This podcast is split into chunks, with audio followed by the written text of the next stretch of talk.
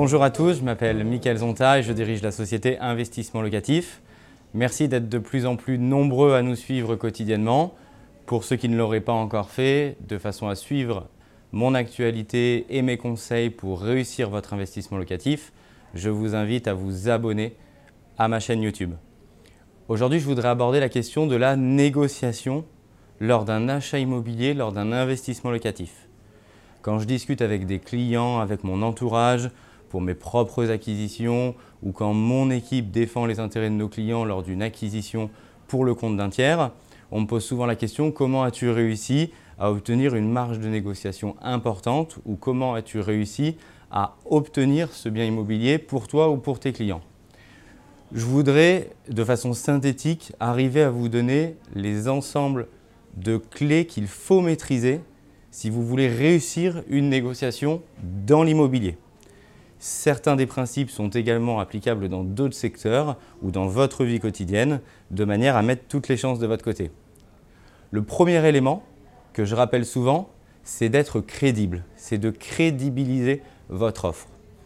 Quelquefois, un investisseur ou quelqu'un qui veut acquérir un bien immobilier va, sans avoir vu le bien immobilier, se mettre déjà à le négocier par téléphone. Je pense que c'est une très mauvaise idée. Cela ne crédibilise pas votre offre. Je vous invite tout d'abord à négocier quelque chose que vous voulez acheter. J'enfonce une porte ouverte, mais c'est trop rarement le cas. On va souvent d'abord parler du prix, avant même de savoir si on veut pertinemment obtenir ou non ce bien, et quelquefois même avant de l'avoir vu. Cela renforcera votre crédibilité votre capital confiance auprès de l'intermédiaire, à savoir l'agent immobilier, ou en direct vendeur. Le deuxième point et l'élément clé à maîtriser, c'est de pouvoir se mettre une limite, caper votre offre. Une fois que vous avez pris la décision et que vous êtes crédible, que vous voulez vous porter acquéreur sur ce bien immobilier, je vous invite au préalable à définir soit à l'avance soit si vous en êtes capable lors de la visite, un prix maximum à ne pas dépasser.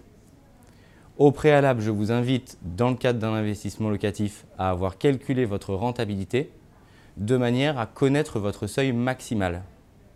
Cela va vous permettre un grand bénéfice puisqu'il va vous permettre de ne pas surenchérir et de ne pas vous laisser emporter par le feu de l'action si quelquefois vous êtes en concurrence avec une autre offre vous allez pouvoir ainsi maîtriser la rentabilité de votre investissement. On a souvent le cas de figure lors des enchères où les gens se laissent emporter lors d'une vente aux enchères et surenchérissent à un prix largement supérieur auquel ils souhaitaient le faire au départ. C'est un achat important, on parle de sommes d'argent conséquentes. Je vous invite au préalable à bien vérifier le prix maximum que vous ne souhaitez pas dépasser. Le troisième élément, qu'il faut parfaitement maîtriser, c'est faut-il toujours négocier? On entend souvent des exemples où on a négocié 20, 30, 40, 50 000 euros, voire plus, entre le prix affiché et le résultat, le prix auquel vous devenez propriétaire. Quand cela le mérite, cela est bien sûr une excellente nouvelle. À la question faut-il toujours négocier La réponse est bien entendu non.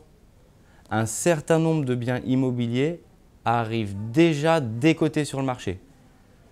Les vendeurs ont besoin d'argent rapidement. Deux personnes divorcent et ont besoin de récupérer une somme d'argent et de trancher extrêmement rapidement.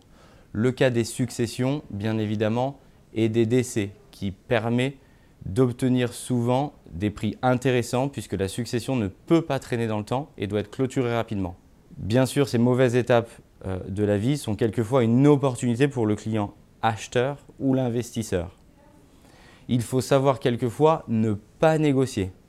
Ne pas négocier, c'est être crédible, c'est être aussi expert de son marché et savoir que le bien au prix proposé est déjà fortement décoté.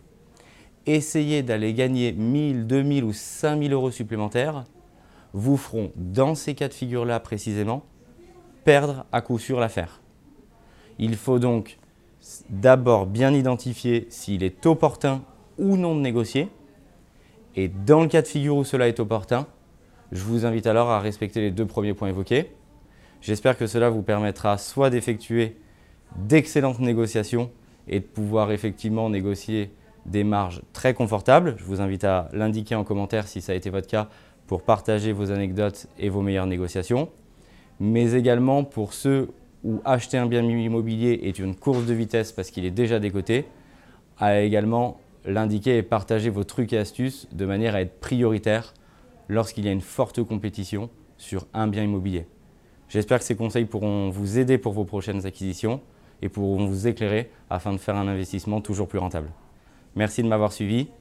N'hésitez pas à vous abonner à ma chaîne et à très bientôt pour d'autres conseils.